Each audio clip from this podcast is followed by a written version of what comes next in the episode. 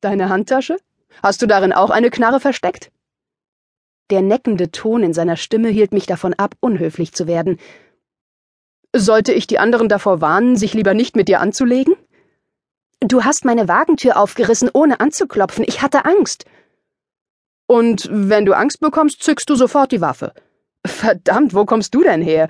Die meisten Mädchen, die ich kenne, würden einfach nur hysterisch loskreischen. Die meisten Mädchen, die er kannte, waren die letzten drei Jahre wahrscheinlich auch nicht auf sich selbst gestellt gewesen. Schutzlos. Ich musste mich um meine Mutter kümmern, aber keiner kümmerte sich um mich. Ich komme aus Alabama. Ich ignorierte seine Hand und stieg aus dem Wagen. Eine kühle Brise wehte mir entgegen, und ich roch die salzige Meeresluft. Ich war noch nie am Meer gewesen. Strände kannte ich nur von Bildern und aus Filmen. Aber den Geruch hatte ich mir immer genau so vorgestellt. Es stimmt also, was man über Mädchen aus Alabama sagt, stellte er belustigt fest, und ich wandte mich ihm wieder zu. Was? Sein Blick glitt an meinem Körper herab. Dann sah er mir ins Gesicht und grinste. Knackige Jeans, enge Tanktops und eine geladene Knarre. Verdammt, ich wohne eindeutig im falschen Bundesstaat. Ich verdrehte die Augen und ging nach hinten zur Ladefläche meines Pickups. Dort standen ein Koffer und etliche Kartons, die ich noch zur Altkleidersammlung geben wollte. Warte, lass mich das machen. Er ging um mich herum und griff nach dem großen Koffer.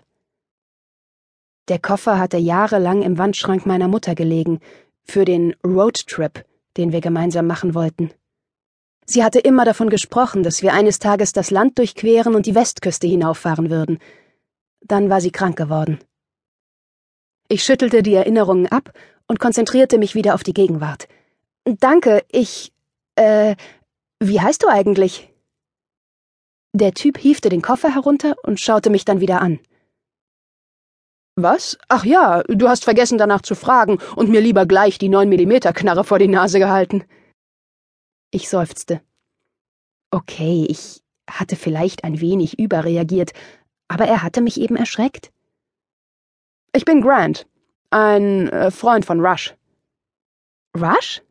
Wieder dieser Name. Wer war Rush? Du hast keine Ahnung, wer Rush ist, oder? Ihn schien das maßlos zu amüsieren. Meine Fresse, bin ich froh, dass ich heute Abend hergekommen bin. Er wies kurz mit dem Kopf zum Haus. Komm schon, ich stelle ihn dir vor. Ich ging neben ihm her. Je mehr wir uns der Villa näherten, desto lauter wurde die Musik, die herausdrang. Wenn mein Dad mit seiner neuen Frau in Paris war, wer war dann hier?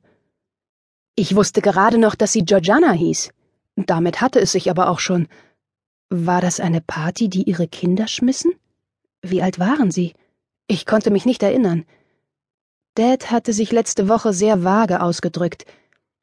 Er hatte gesagt, ich würde meine neue Familie schon mögen, aber nicht, wer denn eigentlich alles dazugehörte. Hier wohnt also Rush? fragte ich. Yep, tut er, zumindest im Sommer. Je nach Jahreszeit zieht es ihn dann in seine anderen Häuser. Seine anderen Häuser? Grant schmunzelte. Du weißt nicht gerade viel über die Familie, in die dein Dad eingeheiratet hat, was, Blair? Ich schüttelte nur den Kopf. Also dann ein Crashkurs, bevor wir uns diesem Wahnsinn hier stellen. Er blieb auf der obersten Treppenstufe zum Hauseingang stehen und sah mich an. Rush Finlay ist dein Stiefbruder. Er ist das einzige Kind des berühmten Drummers von Slacker Demon, Dean Finlay.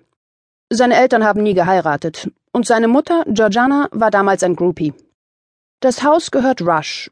Seine Mom kann hier wohnen, weil er es erlaubt. In diesem Augenblick wurde die Haustür geöffnet. Und dort drin sind seine Freunde. Eine hochgewachsene, schlanke junge Frau mit rotblonden, makellos frisierten Haaren stand in einem kurzen, königsblauen Kleid vor uns, in High Heels, mit denen ich keinen Schritt hätte machen können, ohne mir dabei das Genick zu brechen. Sie sah mich mit großen Augen an und verzog dann missbilligend das Gesicht. Ich kannte mich mit Frauen wie ihr nicht aus, aber mir war sofort klar, dass sie meine Kaufhausklamotten völlig daneben fand. Entweder das oder auf mir krabbelte ein Käfer herum. Hallo, Nanette, begrüßte Grant sie genervt. Wer ist das? fragte die Rotblonde und sah ihn an. Eine Freundin, erwiderte er. Zieh nicht so ein Gesicht, Nan, das steht dir nicht.